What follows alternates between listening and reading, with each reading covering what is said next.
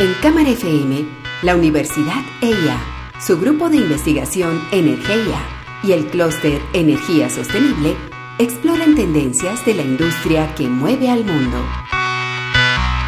Una industria que avanza y evoluciona día a día.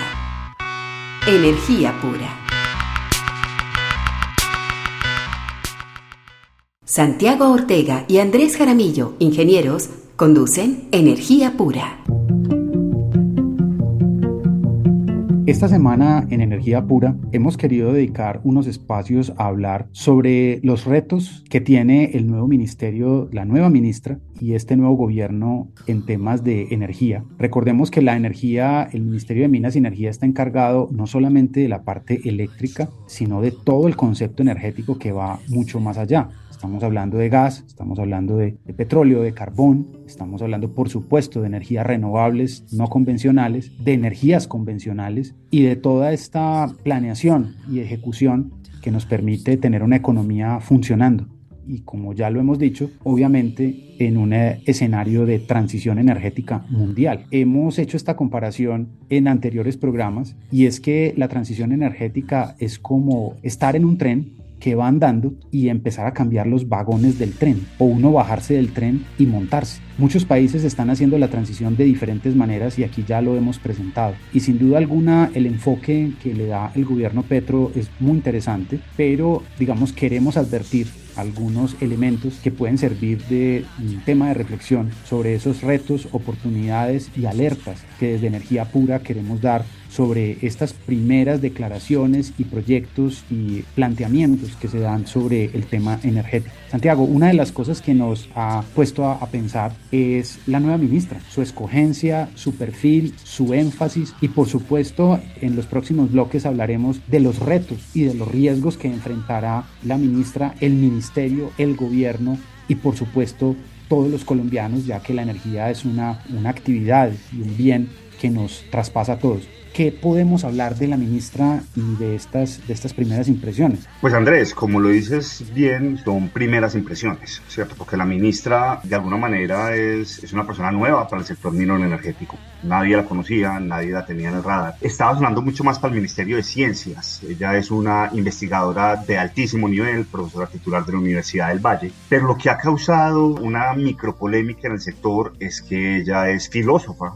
de formación, aunque pues la gente también se, se, le olvida cuando da la discusión que ella tiene un doctorado en geografía política y de alguna manera el, el uso de los recursos energéticos también es una decisión geográfica. Pero la ministra ha trabajado mucho en conflictos ambientales, ha trabajado mucho, eh, ella es investigadora Fulbright, ha trabajado mucho en temas de mercurio también, de mercurio y minería y de cómo el, el gran sector energético termina afectando a, la, a las comunidades de alguna manera y cómo son esas relaciones de poder. Entonces, a pesar de que no es un perfil al que estamos acostumbrados al sector.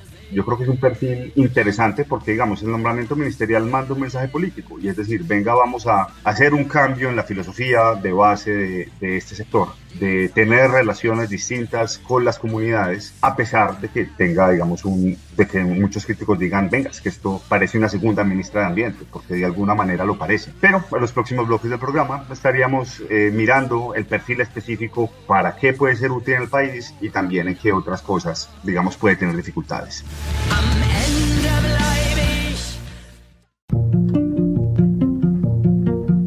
Esta semana en Energía Pura estamos revisando el perfil, las competencias de la nueva ministra de Minas y Energía, Irene Vélez, y vamos a, a tratar de conversar acerca de los retos y oportunidades y de las posibilidades de su perfil. Santiago, hemos hablado de que la ministra es una gran investigadora con grandes capacidades, filósofa de formación, pero también con énfasis en geografía política. ¿Para qué es bueno el perfil de la ministra actual? Pues Andrés, el perfil de la ministra es bueno para dos temas muy gruesos y muy complejos del sector. El primero de los temas es los procesos sociales que demoran los proyectos, en particular las líneas de transmisión. Colombia va a tener 2.500 megavatios de energía solar y eólica De ellos, algo así como 1.500 están conectados a La Guajira, pero esos 1.500 no tienen hoy en día por dónde salir. Porque pues hay problemas sociales que pasa a ser algo así como 40 consultas en Tierra Guayú con comunidades indígenas, con comunidades que de alguna manera no han tenido un... Ellos, digamos, han puesto las tierras para desarrollo estatal, pero no lo han visto. Tienen todos los problemas con el cerrejón y demás. Entonces la ministra puede empezar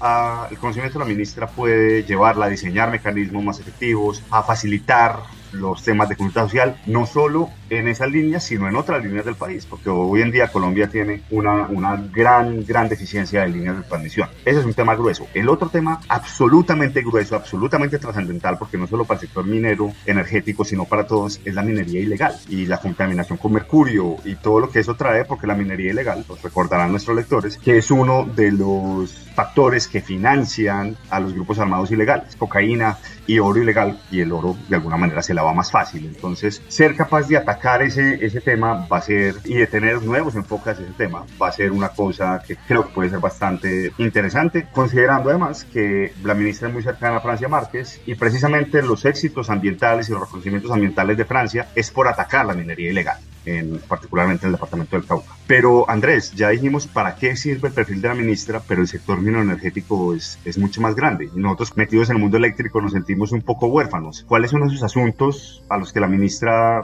va, va a tener retos? Sí, Santiago, ahí sí vemos una cierta debilidad y la ministra va a tener que rodearse muy bien de, personas que conozcan los temas de eléctricos, porque como decíamos, estamos en, en plena transición energética y son muchos asuntos de mucho detalle y el sector energético en los últimos 30 años, desde el apagón, pues la verdad se ha caracterizado por ser extremadamente técnico por los asuntos que maneja. Entonces nos preocupan un poco las primeras declaraciones porque son declaraciones muy fuertes, por ejemplo, como que no se va a explorar más gas, hay que tener cuidado con eso y que el gas vendría de Venezuela, Luego hablaremos más de eso, pero lo cierto es que ella va a tener que enfrentarse o saber gestionar muy, muy bien un grupo de técnicos que son los que de alguna manera han hecho que el sector permanezca bien a pesar de, tantos embates de, distintos frentes. Entonces el reto que tiene es cómo lograr gestionar la parte técnica, la parte económica, pero en una ebullición de transición y de cambios del mercado. Eso es importantísimo para no hacer reformas que estén a destiempo o por el contrario no hacer algunas que hay que hacer ya.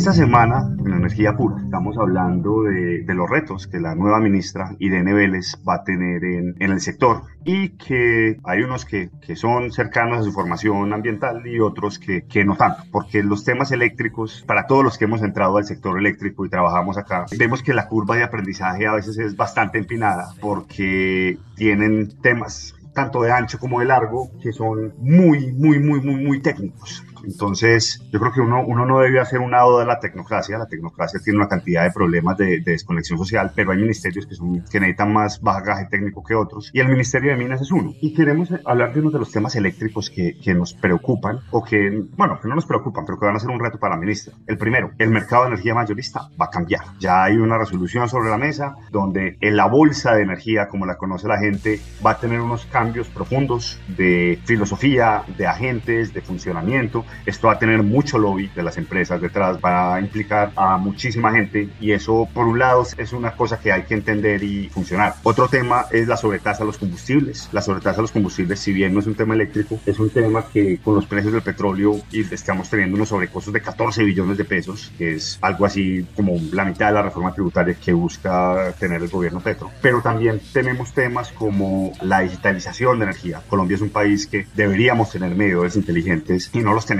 no tenemos el despliegue que estamos esperando para cumplir las metas y eso nos termina frenando y por supuesto eh, la exploración de nuevas tecnologías como el hidrógeno y demás. Pero Andrés, hay otros temas de la transición que, que tampoco son fáciles y es el dejar la dependencia del petróleo, ¿no crees? Sí, Santiago, es muy importante que nuestros oyentes recuerden algo que hemos dicho y es que las inversiones en petróleo y gas, así como en grandes parques eólicos, solares, en centrales hidroeléctricas, son proyectos que se estructuran para eh, tener una tasa de retorno a 20, 30, 40 años.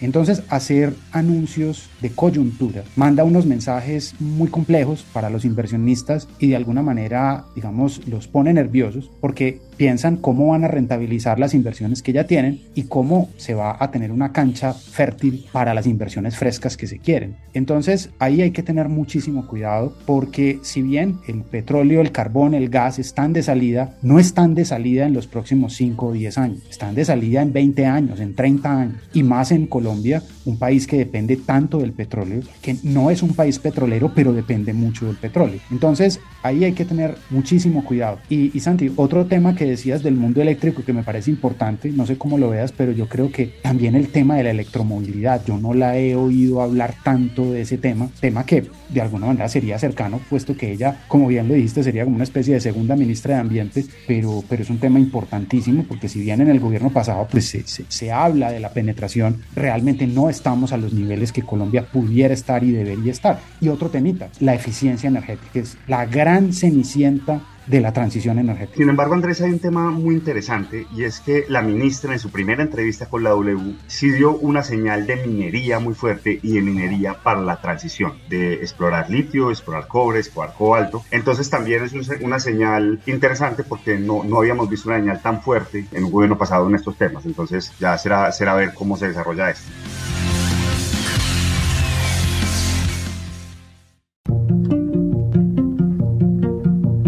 Esta semana en Energía Pura, hablando del perfil, las capacidades, los retos y las oportunidades que tiene la nueva ministra Irene Vélez al frente del Ministerio de Minas y Energía, hemos advertido sobre riesgos, hemos advertido sobre oportunidades y en este espacio queremos ver uno de los, un, digamos, un compilado de temas que va a tener que enfrentar la ministra. Lo primero es cómo va a ser el suministro de gas. Recordemos que el gas es un energético que sirve para muchos usos, usos intensivos en la industria, pero también en el transporte y en, el uso domiciliario. Y ahí se plantean muchas dificultades para asegurar que sí vamos a tener el gas necesario para los próximos años. Otros temas importantes son la consolidación de las empresas de distribución que atienden la costa, como son las nuevas empresas Afinia y Aire, que por supuesto están arrancando una curva de aprendizaje y de penetración para mejorar el servicio en la costa. También, obviamente, cómo llevar energía a territorios olvidados y que no tienen energía, territorios alejados, el Chocó y, y todos los territorios nacionales, los antiguos territorios nacionales, pero tiene otros, otros eh, retos muy importantes. Hemos dicho que el, el el abastecimiento eléctrico es como un relojito y que todas sus piezas tienen que funcionar adecuadamente porque puede llegar a haber una alineación planetaria como la del 2016 y nosotros en Energía Pura consideramos que hoy definitivamente no estamos preparados para ese escenario. Santiago, tú que conoces también el tema hidroituango y que tanto has participado en los debates y en, las, en los estudios de riesgo, etcétera, ¿qué opinas de cómo estamos hoy y qué va a enfrentar la ministra en cuanto al abastecimiento eléctrico y al tema mismo hidroituango? Pues Andrés, el mayor reto que tiene la ministra es Hidroituango. Eso es una cosa que va muy bien, es como si tuviéramos un enfermo que tuvo un accidente, después estuvo en cuidados intensivos, ahora está en cuidados especiales, ahora está hospitalizado, pero no podemos cambiarle al médico, no podemos sacarle al médico. Hidroituango tiene que empezar a generar lo más rápido posible porque es la forma de garantizar no solo la seguridad del proyecto, sino la seguridad de las comunidades aguas abajo, porque Dios no lo quiera, si el proyecto se alarga, entramos en más riesgo y si el proyecto llegara a fallar catastróficamente como estuvo en riesgo, no solo se acaba el proyecto, sino que se acaba Antioquia, sino que le pega a las finanzas de Medellín, le pega durísimo a las finanzas colombianas y sería una cosa que el gobierno Petro probablemente no sería capaz de manejar. Esto es una cosa, si Tuango falla, es una cosa que va más allá de cualquier presidente de cualquier gobierno y quebraría efectivamente a Colombia. Entonces lo más importante que tiene que hacer la ministra es garantizar que Ituango se termine lo más rápido posible. Ojalá hacer todos los esfuerzos para que los contratistas actuales sigan, porque ese es, la, es el médico que tenemos que mantener para que, para que se termine. Porque sin Ituango y con los atrasos que tenemos de la línea de transmisión, los proyectos de energía renovable, si nos llegara un niño en este momento, nos pondría en una situación muy compleja porque la demanda ha venido creciendo, porque no tenemos suficiente, la energía firme que, que esperábamos no, no estaría entrando, no teníamos la, la, complemento de las renovables y si el niño llega a extenderse, puede ser los bajo escenarios de cambio climático, estaríamos en una situación muy compleja. Entonces, Hidroituango, si lo solucionamos, puede ser una de esas cosas que nos dé un seguro y que nos permita pasar un, un eventual fenómeno del niño en Colombia.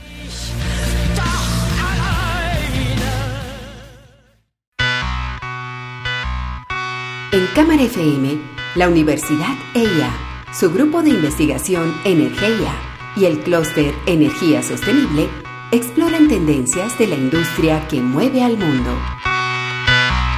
Una industria que avanza y evoluciona día a día. Energía pura.